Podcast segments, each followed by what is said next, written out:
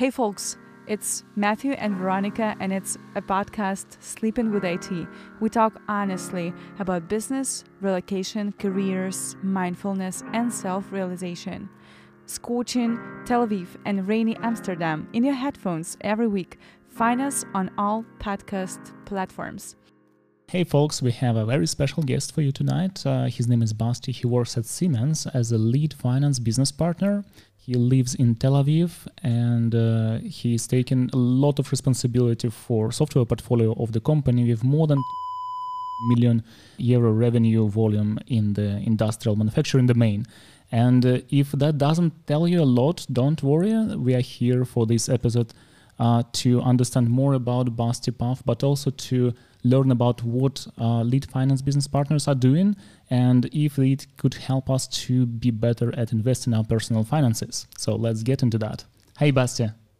Hi, thank you very much for the short intro. Very exciting to be on the show and uh, looking forward to our conversation. Same here. Cool. By the way, we are recording in the Google for Startups Creator Studio in Tel Aviv, but I know for sure that Basti is not from Tel Aviv. Basti, tell us more about yourself as a person, not in, about your role yet, but mm, let's say, how old are you? How many years did it take you to take this high position in finance? Tell us more. Where are you from? What kind of education do you hold? Tell us more. Sure. So, my name is Sebastian. I'm originally uh, German. I'm currently living in Tel Aviv together with my uh, family.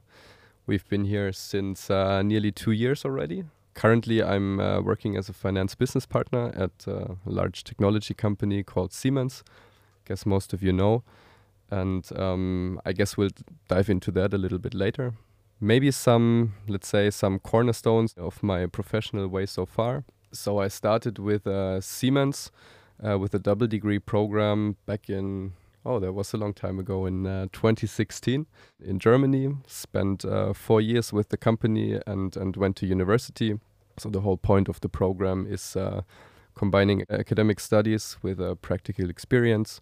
So um, that gave me a chance to look into a vast variety of financial functions. Like after the four years, I entered my first full-time role as a financial analyst in, in product controlling and, and product cost controlling um, in an R&D segment.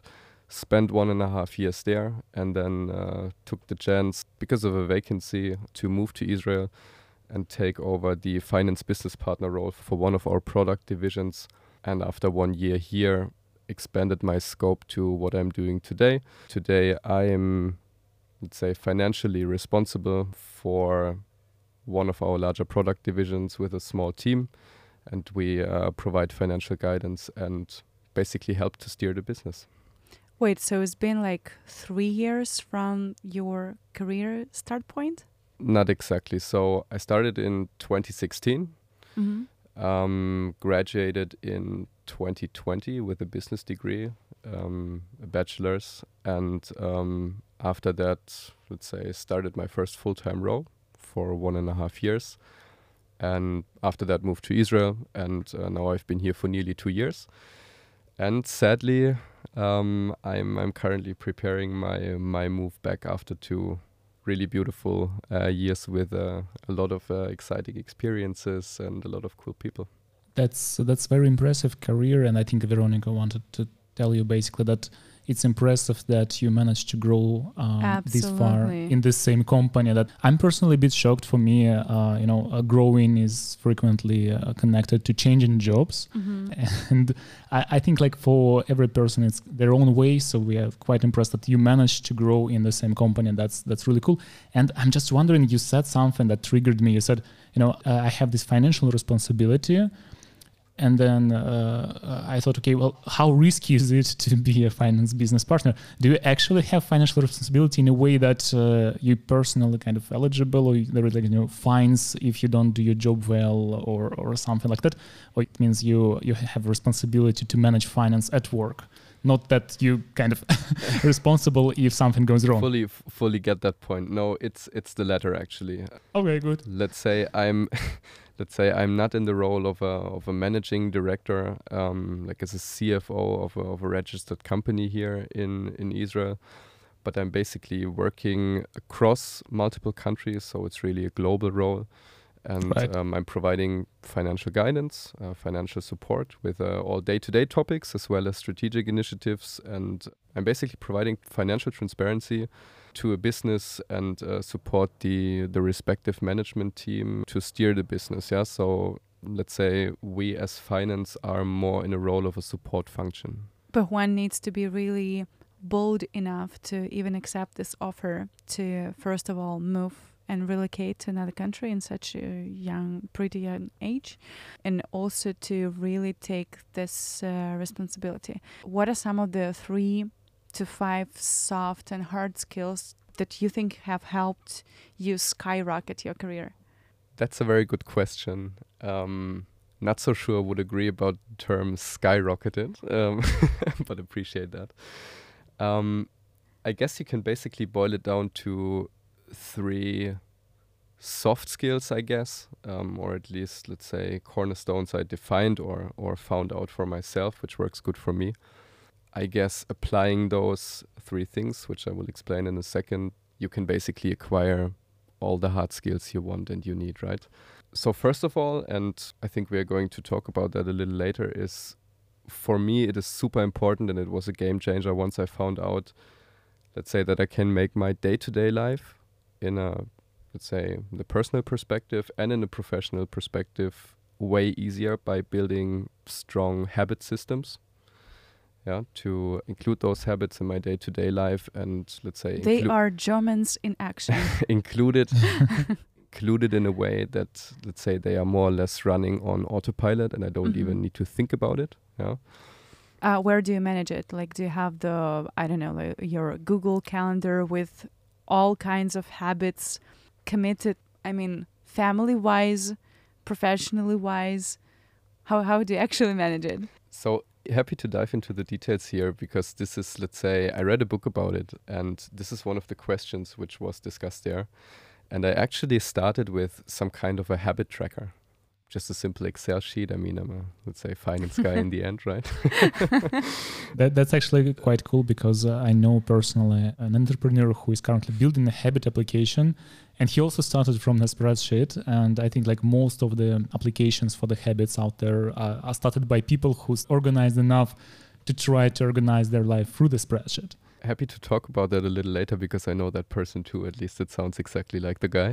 okay. Um, yeah. Anyways, I started to, let's say, maybe one step back. I started to asking myself the question what kind of personality I want to be, what kind of identity I see myself, yeah, and um, let's say what's my dream self, and then broke it down into smaller habits which I need in my day to day life, like really repetitive to finally become that person.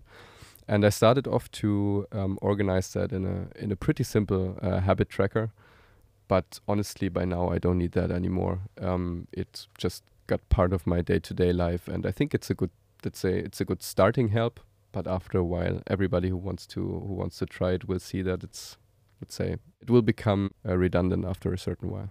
And what are some of the key things and routines that help you stay motivated and productive? If you could share with us. There is a couple of them which go into that direction, let's say to keep my level of energy up on a day to day level. Yeah. There's a couple of others too, but let's say if I could name one or two of them which go into that direction. Um, for example, I started to meditate frequently just like uh, five to 10 minutes a day in the morning, but it really helps me to take a short break from everything and let's say get my head free for the rest of the day. Okay. This is, for example, something then, of course, let's say doing my sports and stretching routines um, to also feel well from a physical perspective. And all that plays a big role for being balanced and energetic, which uh, which is plays actually a big role. Matt, I know that actually you have a really intense uh, role and you're a manager and you have a lot on you. And also, like launching your own startup is a big thing. Do you have anything like any kind of uh, tips here? My first and foremost tip is to meditate, but I think uh -huh. Basti is already on top of this. What kind of meditations are they? By the way, I just wanted to add don't accept any advice from me here. I'm not claiming for myself that I'm an expert here. Yeah. I basically just sit still and think, right? Uh, or try not to think, actually. But um, at least so far it works for me. Um, but yeah, I'm open to, let's say, any kind of more comprehensive approaches and uh, happy to try something new Wait, well. so it's an interesting point. You tell that you actually, you're not into guided meditation. No, not at all. Matthew, what do you say? I actually started my kind of with guided meditation. It helped me a bit, uh, but I'm very picky, so I was picking one application after another. And uh, I think I eventually took a nice course on Headspace, but it's more like I got some elements from it, and now I'm also focusing maybe more like on a silent meditation. I'm I'm by all means not an expert. I would just maybe challenge you, Bast, on on trying not to think. I think like it's more like uh, trying not to prevent thinking and not to prevent yourself from stopping thinking like you know like uh, if you're overthinking you kind of like keep to the same idea and just go through head all over again. And meditation in that case for example is about letting it go and then it just flows through your head. And then the next thought and at some point there are less of them so you are more calm. So you're not kind of like actively i think preventing thinking but it's just like you're allowing the thinking to stop at some point. Right. That does it strike the spot? Would you agree that's that's probably a good description. Only thing before I started, I also googled some of the basics before just sitting down and right. start. Right. And what I let's say what what stuck with me was this advice from someone on YouTube, I think, who was just saying, don't think about what happened in the past, and also don't try to think about the future, but just try to be in the moment. And this is what I try to do. Not sure if, if it uh, works that well all the time but at least it helps me and makes me feel more comfortable than before. But also, I mean, that plays into into another point, I guess, which we are discussing in a second. But um, always open for recommendation, for advice, and um, yeah, always eager to learn other practices and and including that in my life as well if it works for me. Yeah, and people say that there is no right or wrong way to meditate. If it, if it works for you, if it helps you, then then you're on the right path anyway. And back to the question from Veronica, maybe is that how do you you know manage yourself under kind of high load situations? Addressed to me, I think the thing that I'm learning this year. So like I was really into meditation maybe a couple of years back. This year I'm helping myself in another way. I'm trying not to be that much organized. So I build a lot of habits as well. So so I, I kind of like know the feeling, but I just realized that sometimes I just I just need to change my shoes, try a different thing, uh, maybe not do this meditation today, and so forth. So, in a way that I don't have to always be that person who does all that habits and you know answers uh, to everyone on Slack and on, over email and in time and so forth. So at some point it's just too much. So I'm currently in the process of learning how to be a bit less organized, but uh, st- that, still be me. that's that's a, that's a very a very interesting idea and a very interesting point. When at some point in your life you start to follow uh, the routines and discipline, but at some point you're like, maybe it's too much. And sometimes I go with the flow rather than just following the routines and discipline, which is absolutely cool. Yeah, I think we kind of like shaping ourselves into something and then we realized that maybe we are not exactly that shape and that's all right. But nonetheless the process of shaping uh, yourself into something the process of organizing you building those habits like Basti did this is this is really important. You cannot escape this step. You cannot just become who you are or who you want to be without working on that. So so Basti you're definitely on the right path there.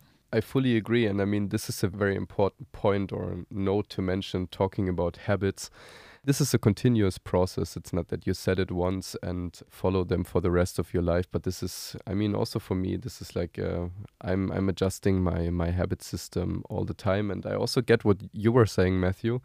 Yeah. Uh, I guess from my own experience, building habits and really, let's say, establishing a routine. I guess also a bit depending on your personality, but it's let's say maybe it's even the harder step to actually uh, unfollow them, right? yeah, because now you're used to that. Correct. So, coming back to the top soft skills, top three soft skills, you've already mentioned some of them. Give us a bit more. Right. So I mentioned uh, my my three pillars before. First of them was the the habit system, and second of second of them, I think we also briefly touched on it. Um, discussing the habits is uh, always remaining curious and let's say just being eager to learn right thinking about or accepting that most probably in life you will never be done learning right because um, especially in in our dynamic times today i think um, the world is developing even faster than it was the case like 10 20 years ago right? Or even even before that. So always keeping up with new trends with new technologies new developments and being curious even beyond the limitations or the boundaries of your professional space. I think this is this is a really important skill um, for for let's say personal growth right? And professional growth actually. really want to dive deeper here because on one hand you need to really stay on track you know like to to really get to know all of the latest trends. And together with that we definitely know that sometimes you feel that you're over overexcited everything is overcomplicated it's just too much. So how do you keep track on everything but not be overwhelmed with everything?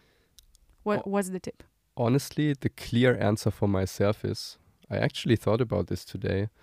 I have big problems to prioritize that and to carefully pick the topics I'm diving into because let's say that's at least kind of my personality. Once I pick up a topic which I'm really interested in, I dive into that rabbit hole, but at the same time, I pick up, let's say, a couple of others as well. And um, you just don't have the time to dedicate so much effort into learning everything around so many topics. So honestly, here I I haven't found the right solution for me yet. Um, but where do you read it, or like, do you watch it from YouTube, or you read some magazines? What What do you do? Yeah, absolutely different sources. Like I listen a lot to podcasts. Um, I listen a lot to audiobooks, mostly in the in the car. Um, let's say on the way to the office and back. Yeah, that's mostly it. Reading books, of course, but the books I'm reading are mostly a result of picking a topic first. So once I pick up a topic I'm interested in, mm-hmm. then I order a book and and read it. Like it's very few times the other way around. Got it. So it's interesting. It's like you have this conscious intent to research and analyze, and you just dig deeper and deeper. That kind of maybe just a, a quick side question that I was just wondering. Sure. If you working in finance, being finance business partner now, you already told us a bit about your career path but i'm just trying to get a glimpse of what took you down that path you know have you just woken up at the age of eight years old and thought okay well I need to get to you know like uh, a, a degree in economics and finance and so forth. Because yeah. for me personally, I, I, realized that I want to be a software engineer. Then I was uh, six years old, pretty early. But I spent most of my like working as a software engineer and then uh, as a software engineer manager in IT in financial sector which I kind of have like love and hate relationship. Uh, sometimes I really enjoy that um, I, I, have this ability to work with one of the best professional pool out there and brilliant minds and build really interesting high load systems. Sometimes I'm just sick and tired of like finances as a topic, so I find it fascinating that there are some people who are really into finance as they are. So how come that you went this way? That's indeed a very good question, and I wish I uh, had such a cool answer as you just gave. That you, let's say, you knew your professional way or professional dream already by the age of six. oh, don't get all of a sudden. Uh, I got my first uh, PC many years after these decisions. so it was a I long see. path, uh, and I also suffered on it. So, so knowing your path early not always makes you happy. I see. So, so that's definitely not the case for me. I mean, um, let's say somewhere in school, I guess I at least picked up my interest for economics and um, right. at that stage um, say more the macroeconomic uh, perspective uh, per se. So this is why i decided to to obtain a business degree. Also being very honest the start with siemens was more let's say the was more a coincidence. I applied with a couple of firms and that was in the end the most attractive option but i didn't pick the company because let's say i like the product or the portfolio of products so much. But over the course of the studies, and especially with my first role, I think I discovered that my skill set fits my current role pretty well. So I'm pretty good with numbers. I have a good analytical thinking approach, I would say. Um, I also think I have the communicative skills to take all those masses of data which we are analyzing uh, on a daily basis and really boil them down to the key insights and put some context to it and tell a story around it, yeah, to convey it to management and really derive a strategy from it. So this is what I'm really passionate about. So maybe you already hear that this is not a typical finance job, yeah, as most of the people picture it as in, let's say, an investment banker or working in private equity or so. But I'm more passionate about steering a business and defining strategy, yeah, building building a successful business. And I also can't guarantee that, let's say, my career will always be limited to the world of corporate finance. Maybe I dig in one of those uh, rabbit holes too deep and and will pivot at a certain stage. Yeah. Yeah, I, but I kind of kind of like I, I get I get a feeling of the trait you talking about this trait that made you probably like very successful in your career. So you have this ability and a knack for analyzing data and data sets, making your own conclusions, and then communicating that to the people around you. So that's a very powerful combination. And then it kind of gets me a hint into what finance business partners are doing. They're not just, uh, uh, you know, they are not accountants. They're not just responsible for profit and loss spreadsheets. So you use that as pieces of entry data, and then you have to analyze it, transform it in your head, and with tools make decisions and communicate those decisions to other departments and parties. And uh, you're good at going from numbers to conclusions to communication, right? Uh, at least this is what I picture when I uh, hear you. Ab- absolutely, that's a that's a good description. So I would actually say the data analytics side of things, side of the process, is let's say nothing I I would consider my my key strength. Yeah, as in every other field, I try to learn here too, and um, I know it will become more and more important uh, going forward even more important than it is already today. But I really would consider myself, and I think that's that's what you just said. I really consider myself as the bridge element, yeah, between the guys who are dealing with those masses of data and um, the senior management on the other side of the process who want to have a story and who want to have, let's say, the three, four key insights out of that uh, mass of data. And here you need somebody in between who filters, who boils it down, who puts some context to it, and who tells a story. Yeah. The very standard picture I have in my head is that the finance guy is a shy introvert, uh, more than a, than a confident manager uh, uh, with extroverted qualities. Have you taken any leadership personality tests that our followers and uh, our subscribers could benefit from? Because it's really cool to understand whether you could be this bridge between two worlds. One is more of the technical and hard skills, and another is uh, soft skills. I actually did on various occasions. So, one of them quite uh, recently, actually, when I attended a leadership training. But we did one one before, which is pretty common, I think. I guess many people will know it's the Myers Briggs personality mm -hmm. test. Maybe yeah, yeah. maybe right. you guys have heard of it too. And the other one is, let's say, the results are pretty similar, but the the approach and the kind of questions are a bit different. I'm not sure if this is a general test. Um, Siemens internally they are doing it on those management seminars. It's called the Strengthscope. Wait, is it about the five strengths? It's also boiling down a variety of of personality components mm-hmm. into four major categories, which are emotional intelligence, relationship, execution, and the way of thinking.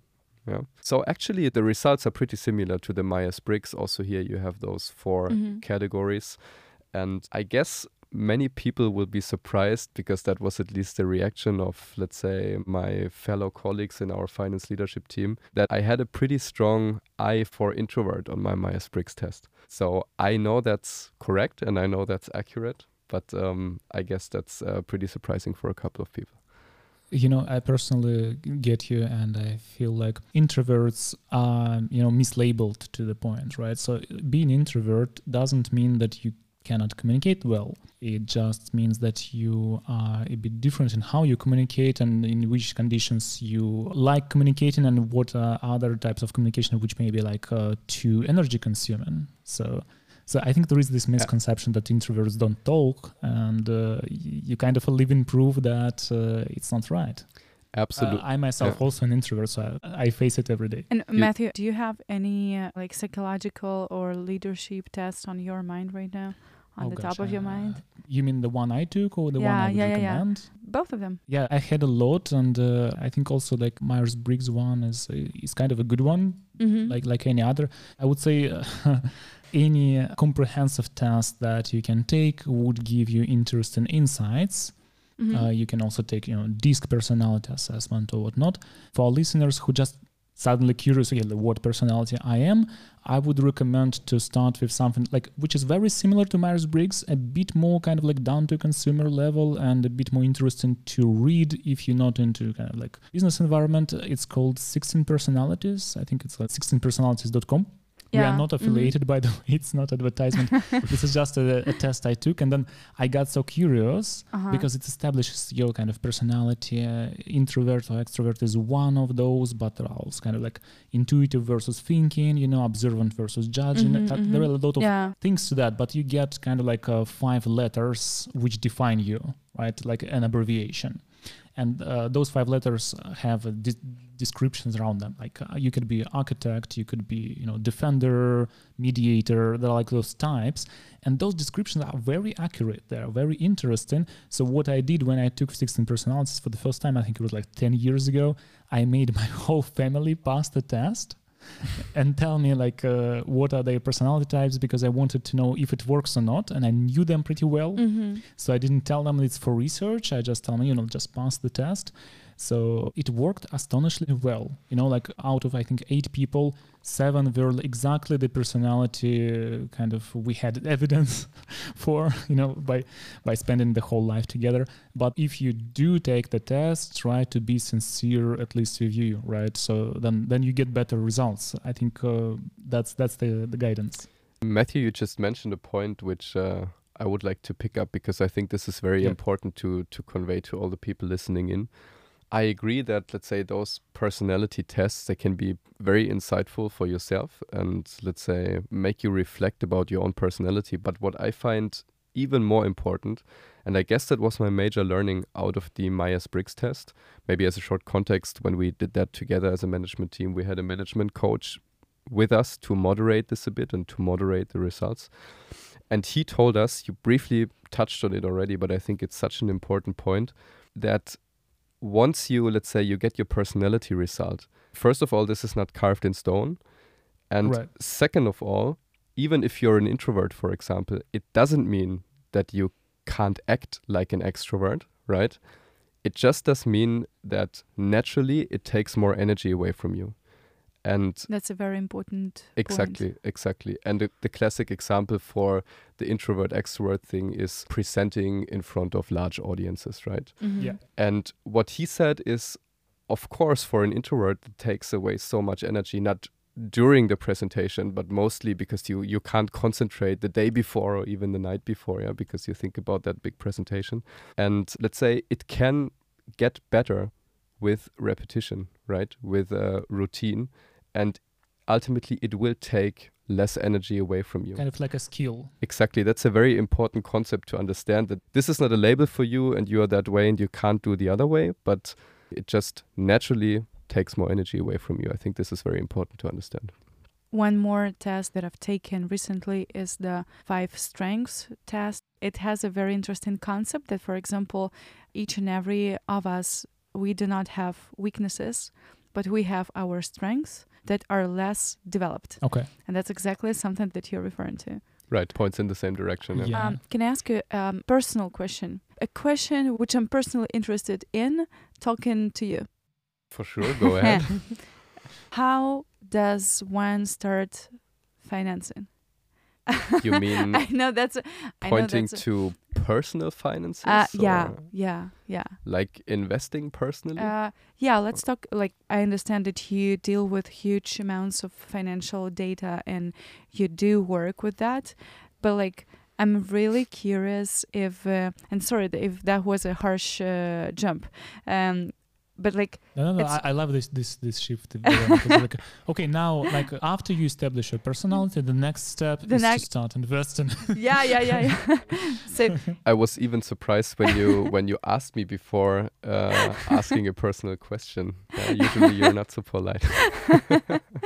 Because, because again like you mentioned before that you had your habits built. You have a picture of yourself as a person you want to become then you went deeper into your habits then into personal growth. We jumped on our like personal skills and uh, character types.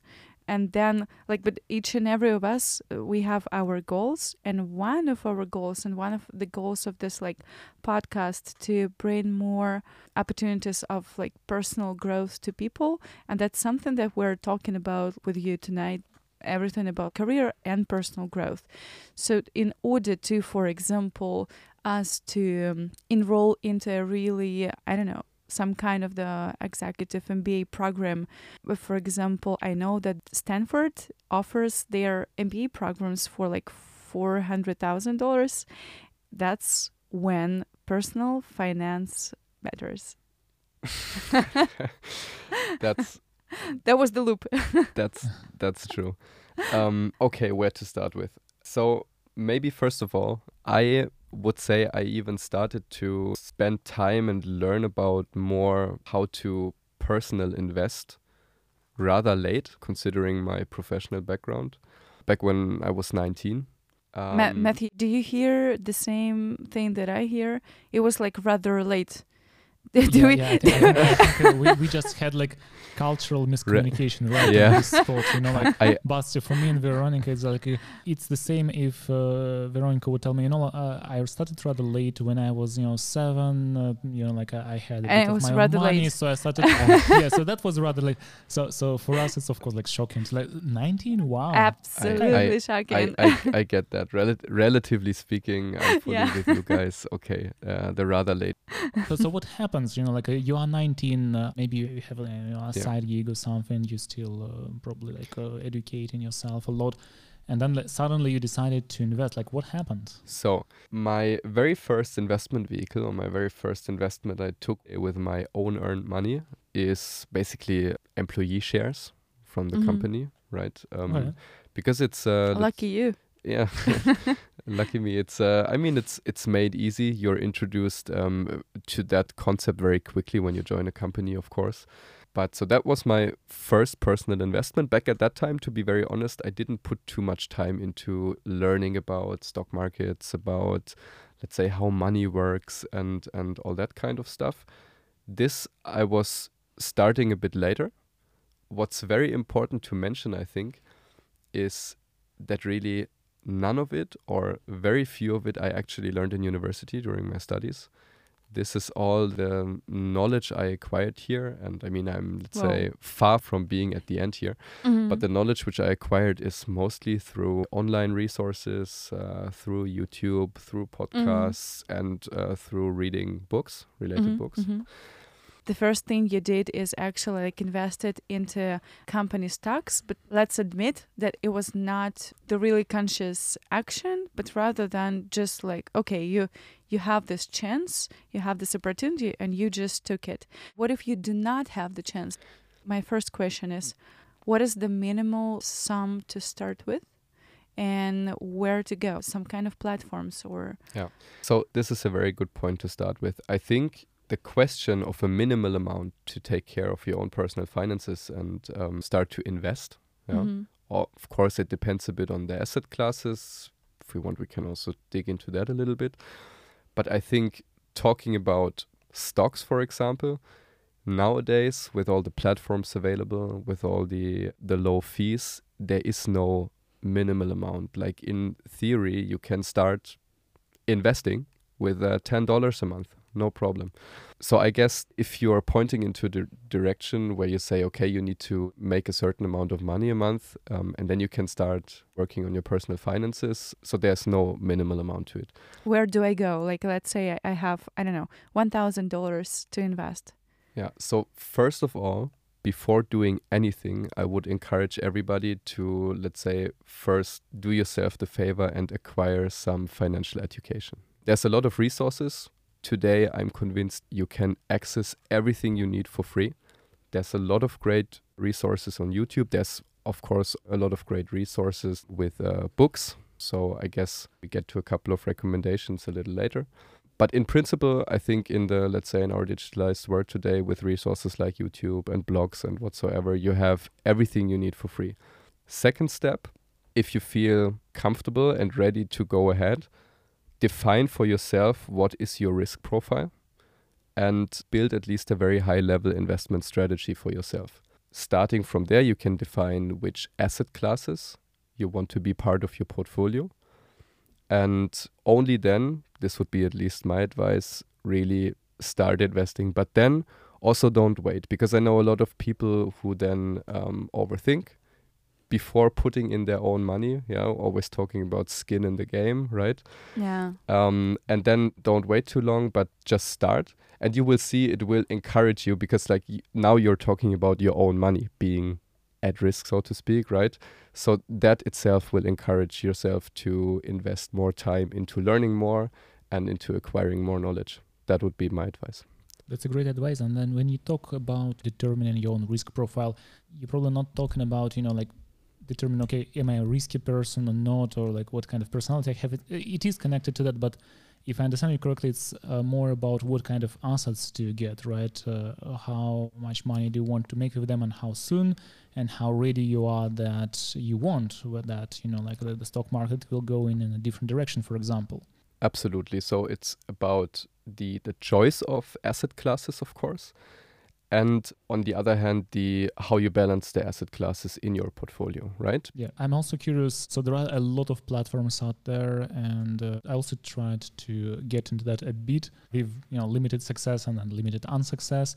Uh, but what i noticed is that uh, if you take any platform there is usually this emulator option or something like that. So even if you don't have money right you can have a, a virtual money and you can invest them virtually in the stock market and see okay would you win money or not? So it's kind of like it's a daunting exercise because because they usually give you like you know hundred thousand dollars and you can put them on apple or, or, whatnot right? And then in a few months you you say okay wow uh, i could have made a lot of money. And then you think okay i should have been investing real money. But on the flip side if you lose you can learn from it. And also you can get into that tomorrow right? And you can learn in parallel without risking anything. So i would just second your point that you know learning, educating yourself uh, about how investments work is important, but also that there is like so much technology involved right now that you can literally run a simulator with real stock market and uh, just just play this game with yourself with no money involved. Basti, do you think it would be a good idea to do that, like on the simulation? Um, absolutely.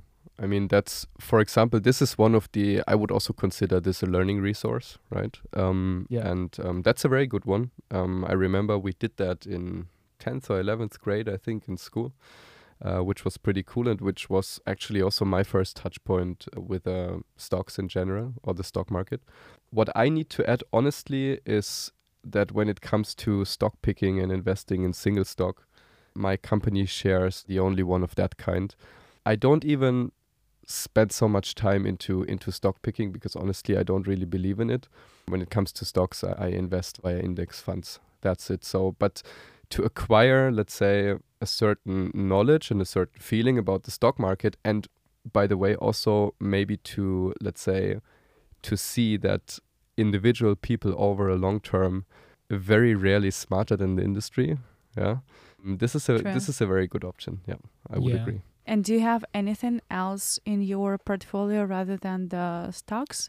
And another question is uh, whether you invest into the US or Chinese market. Maybe something else. Yeah, two two very good questions. So generally, I think I would uh, let's say split out my portfolio into two components. One of them is the let's say there's obviously always a little bit of risk, but I would call it the low risk mm-hmm. portion, mm -hmm. and the high risk portion. The low risk portion is generally a cash reserve for, let's say, private emergencies which occur and um, highly rated bonds. So, for mm-hmm. example, um, German government bonds or US government bonds. When it comes, so that's the boring part. when it when it comes to the not high, but I would call it higher risk mm-hmm. uh, portion. Obviously, let's say the the key asset for me is still stocks. There's no no way around that from my perspective. But as I said, I'm not. I don't believe in neither stock picking or timing the market outs or so any kind of investing which you would refer to as active investing. Yeah, um, I'm mm-hmm. more convinced um, about the concept of of passive investing. So picking an index fund and coming back to your second question. It's not limited to the US market, to the Chinese market, or to any other market. Um, it's basically a global investment into the global stock market. And what you're doing basically if you hold that investment and that's the that's the whole strategy behind it you're picking up let's say the average um, market yields and you don't try to let's say pass the right point in time when to buy mm-hmm, and sell mm-hmm. or picking picking single stocks where you think they overperform a global index. Do I understand you correctly that I just go with I don't know a fixed amount every month like for example every 10th of the month I just invest, I don't know, uh, $1,000. You can do that. That would be actually my advice to most of the people because in most of the brokers, if not all, you can just, um, let's say, you set this up once mm-hmm. and um, you will have that defined investment um, automatically submitted or executed um, every month. So let's say there is no chance for yourself to to skip it yeah because you have any other yeah. cool idea what you could buy right uh, instead of yeah. instead of um, oh, investing I, do the same with savings account every month it's just like money just goes away to the savings account and it's not that easy to get money back from it so i have to leave you know like, that month without that money and kind of is it actually blocked? counting it. Right very good. Uh, it's almost blocked. It's just like two withdrawals per month. And mm-hmm. uh, i had situations when i needed a free withdrawals because i don't want to withdraw everything right? So i just withdraw a bit of money which i need right now. So it's you kind of like uh, you get out of withdrawals quickly and it's kind of a game. And coming back to the advice to the advice and especially about the stock market gold real estate and cryptocurrency are not in your portfolio. No. I, w- I would also no. add to that, Basti, so agencies, uh, personal brokers, private brokers, online platforms. When you select the broker, do you rely on maybe like uh, some common platforms where you do everything yourself or you work with uh, people yeah. who have agencies for that and stuff? So let's say I've picked a platform which is not more than a broker, so there's no investment advice or anything um, right. because I, I want to ha- I want to take all the decisions. I want to have full control and coming quickly back to putting in some some time and effort to acquire some financial education yourself. Um, for me, that absolutely led to not having someone else to control my money, but I want to have full control. So I'm using brokers, of course, but I'm doing everything on my own, which is, I mean, investing in talking about stocks and index funds, which is fairly easy. Um, there's a couple of things to keep in mind talking about fees, talking about fund size, and so on to reduce at least those uh, risks and, and, and downsides when we talk about fees. But here I'm doing everything on my own. Other asset classes, to, to touch briefly on that, are cryptocurrency, but to be more specific, only Bitcoin. Mm-hmm. In a nutshell, like, like Bitcoin, Bitcoin, Bit- literally that, that, that type. Okay, not, interesting. Not not Bitcoin Cash, not uh, not, not, not, not that like scam. That. Exactly. Yeah. So Bitcoin because it's the only truly decentralized network which is out there. We could dive into that and discuss that for hours now, but uh, let's say talking about crypto, I'm only into Bitcoin. And what you mentioned before, like gold, other commodities, real, uh, real estate, estate, I don't own currently, maybe sometime in the future. But being very honest, living abroad and at least planning to continue to live that lifestyle i'm let's say one of the most important points for me is to not not to own too many physical assets. That's the concept right, right? so for example so you can travel lightly right? Yeah yeah. Exactly. I mean of course there's other investment vehicles how you can invest into real estate into gold and so on. That's out there i know. Um, but let's say the physical assets, that's not an option for me right now, both from an risk and chance profile. Mm-hmm. On the other hand, simply because of the reason I don't want to own too many physical assets. And have you started using any AI tools to help you in your personal investments or maybe in your work day to day life? Talking about investments, no. Mm-hmm. Maybe also here for the learning component of it. Yeah. But as investment advice, I know there's all these advisory robots out there since a while. I'm not using those. In my professional and private life, of course, let's say everything which is going on with uh, generative AI, um, I'm also integrating that in my day to day life, of course. Mm-hmm. Yeah. Even though what has to be added, and I think this will remain for quite a while, talking about the professional context and my field of profession um, in corporate finance, there's let's say there's limited potential to it. The simple reason is uh, data protection and data security, right? So you need to be very careful what you share with the, language model. I mean, I guess you know most of the bigger companies they are working on mm-hmm. own generative AI models. Um, I think there will be big developments coming up pretty soon. But right now, using it here and there, of course, trying to learn, um, trying to get better at prompting and so on. But um, into my daily work life, I've not included it too deeply so far. Yeah, by all means, you simply can't use the you know publicly uh, available uh, large language model for that, right? So I know that a lot of companies are working right now on an enterprise solution for that, and some companies try to host their own models, you know, and then they kind of like a boxed uh, inside of your environment. But still, yeah, I agree with you that we are not really there to also trust that system with any financial decisions. So it's more like guidance. But since the um, you know error rate is still quite high, you have to check the output of such models. So if it's just checking the grammar in a business email or maybe structuring your presentation a bit better, that works great. But you know maybe not for financial tools yet, right? Absolutely, absolutely. So there's a couple of uh, use cases where I use it already today for for example, um, for certain brainstorming activities when it comes yeah. to, I don't know, I'm planning a new team activity or um, pff, I don't know. You can expand this to a lot of areas, but um, for brainstorming, for example, um, but I think there is a way. B- it's good. It's good. I don't even know what that was. need, need, That's even fine. Need to need need to check later. So uh, um, AI AI intervention. Absolutely. Yeah. Someone's listening to us.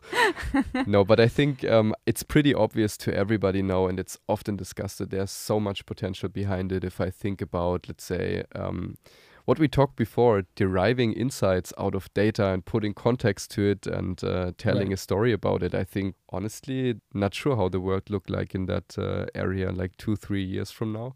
I think there will be major developments, but right now, I think, let's say, without those enterprise solutions, there's no real opportunity, at least for for me to make use of that. Yeah, I agree. I, I think you know it's also connected to how much data you can put in front of such system and connecting those enterprise systems with internal data sets in you know private manner, uh, in secure manner.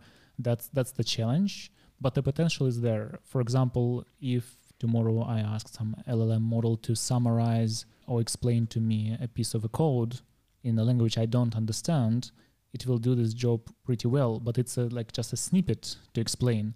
If I try to feed it with the whole code base, with you know, like uh, 20,000 lines of code, it wouldn't work. Similarly, I think you are dealing with large data sets. So yeah, maybe if it was a small data set, we could try something. Uh, for large data sets, not really, but the potential is definitely there, and I think it will change the landscape quite a bit in five to ten years from now. What would you say? Yeah, yeah, fully agree.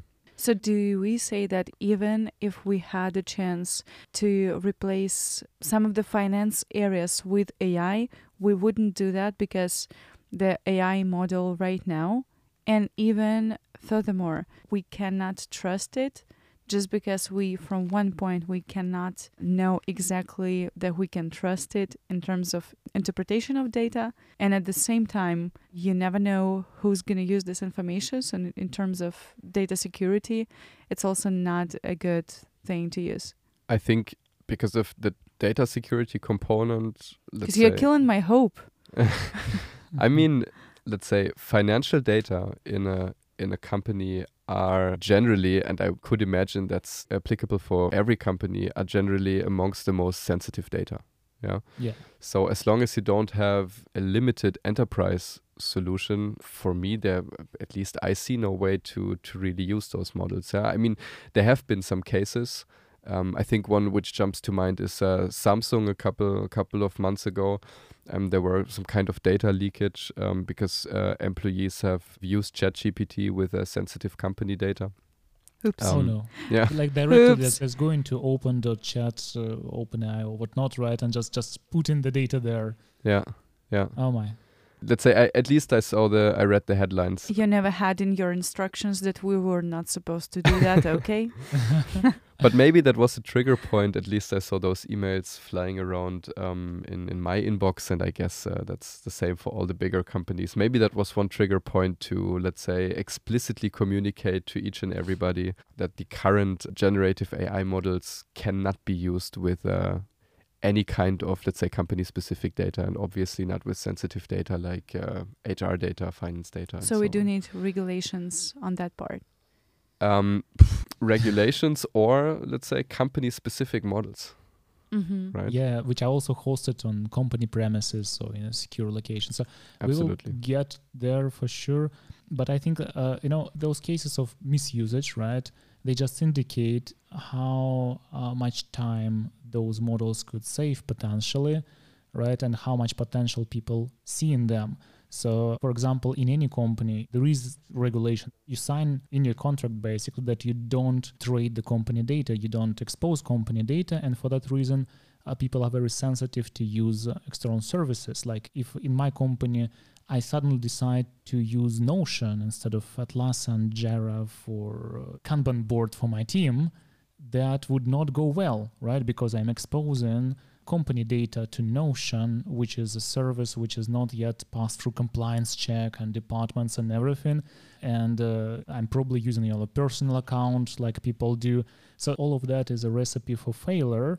And uh, it's the same with uh, ChatGPT or any other LLM model, right? You shouldn't use uh, your personal account on some service and put company data there in general it's just much more tempting now to do so. Okay, okay, Matthew, you convinced me that I cannot use it for my work, but at least no, no, you should use I... it for your work, but in a responsible manner, you know. but yeah. but in general, I know that you are very good and and you know all of the trends and being as a software developer, you know for sure the trends of the AI development. When do you think will happen the day when we're gonna use AI for personal investments. Matthew, for you as a developer, and Basti, for you as a finance manager. Okay, I think that LLMs, uh, not AI, right? Like there is no such thing as AI yet, right? Which there are Absolutely, predictive yeah. algorithms yeah. and there mm-hmm. are different kind of models, and uh, LLMs mm-hmm. are one of them. So LLMs, I foresee them being integrated in quite some of the investment applications on the market in the next two to three years and they probably would give you some degree of advice or some analysis over your personal investments because like i mentioned it's just a smaller data set and they could tap into existing apis and existing predictors from non-ai powered components of those brokers and systems and platforms. So then you know in your nice consumer app educating you about finances and also suggesting to invest into something you could probably you know then in a couple of years toggle AI assistant thingy, but it's very far from you know large scale uh, AI invasion uh, in, the corporate work. So I see a lot of potential in the next years for financial organizations to use LLMs for other tasks, for maybe boring tasks, for uh, copywriting, for whatnot, for brainstorming for sure but not exactly to replace accountants or let alone you know finance business partners maybe quickly touching on the second point you said, because I fully agree. Those kinds of uh, repetitive tasks, they will definitely be, I guess, at some point fully taken over by AI. freeing up more time for us professionals to like more complicated things yeah concentrate and or be creative yeah exactly put more time to creative tasks to more meaningful tasks putting more or mm-hmm. allocating more time to making strategy instead of wasting time with those repetitive tasks so i would fully agree i would like to add one point when it comes to the personal investing component because i think let's say the usage of AI for that already exists with those uh, robo advisors which are out there. Um, there's actually a very large number of that available already. Oh, so they're moving much faster actually than I predict. Exactly. But the thing which we need to keep in mind, there's a concept which is called the efficient market theory. And this is exactly the reason, for example, why I don't believe in that. And honestly, it's also scientifically proved that stock picking, like actively investing and also market timing over, um, let's say, a long period is never more successful than, let's say, the average market yield. Like there's several studies about around that. Whoa. And what you need to consider is by the time everybody has access to those new and better and more efficient models, mm-hmm. you will have an even more efficient market but the fact that you have an efficient market where everybody has access to the same information at the same time and it translates into the stock prices. Yeah. So chasing it, doesn't, we never catch it. The concept, exactly, the, the concept doesn't change. And what you're doing basically in the future, if you're using a model and you, let's say, you pick single stocks, then you're either claiming that yourself, like you are smarter than the broad, efficient market, right? Mm-hmm, mm-hmm. Or that you have a better model than the rest of the market. Or, or, much better data, right? If you have like a lot of data, which which is which is hard to get, or then then maybe. But the data is changing all the time, right? So or that the financial market is uh, is not a standing standpoint. I I completely agree. Of course, like uh, a larger data set and a better data quality make a better model. I agree, but then let's say then we have the problem that the institutional players on the market, which make up, by the way, for between 95 and 98 percent of the whole investing oh, volume. They still have the advantage then. Right? Exactly, exactly. Like you can be sure about the fact that they will have the best data models and the largest data sets and the best data quality. That's for sure. And they have uh, larger assets and they can trade with more leverage and take more risks. So, Absolutely. So they, are still still in the game. So it's a, a bit like an arms race, right? So Absolutely. Uh, you cannot you cannot really win that. It's it's always a bit of a stalemate. So that's that's the efficient market hypothesis, right? Absolutely. I mean, many people try to prove it wrong, but as I said, there's been a lot of scientific proof that uh, mm-hmm. over a long term, nobody can do it. Guys, you have to stop doing that because I need the fast, the efficient, and easy decisions. most important advice there is no free lunch out there. Yeah this podcast is going far uh, off the trajectory how to get rich quicker. So it's, it's, not, it's not exactly okay that. coming coming back to your very first uh, pieces of advice you gave us and you actually promised and i, I did not uh, forget about that. How about sharing some of the top books podcasts or any educational resources on uh, personal finance because we need smart financial decisions. Yeah, we have to make smarter decisions, right, to win at least a bit on the market. and I think uh, all the listeners by now they are really we are really getting their buy-in into trading, but now they want to know how to do that. So for sure, I can share some of that. To be honest, with uh, podcasts, it's a bit complicated because um, I'm mostly listening to German speaking content, which is I guess for let's say for large parts of the audience is less interesting. But it's also you know it's an in- interesting field which will be partially you know amended by AIs, right? Because right now there are models which can translate people speaking into uh, other languages. So maybe in future Absolutely. you would be able uh, to actually listen to German speaking podcasts, but not right now. Absolutely, we can and we can surely come back to that um, once once that's available. But let's say I. I, no- I noted down two books in specific. One of them is, it's quite a classic, I would say, so I guess many people know it already. Um, the book title is The Richest Man in Babylon by uh, mm-hmm. George Clason. Mm-hmm. It's less about technical investing or, I don't know, reading like stock charts or something like that. Because honestly, here I don't have too many resources because I'm just personally not interested in, because I don't believe in it. But Richest Man in Babylon, to break it down to the key takeaways, just helps to give you a general understanding about the value of personal savings, about building productive habits, coming back to the to the strong habit systems we had before.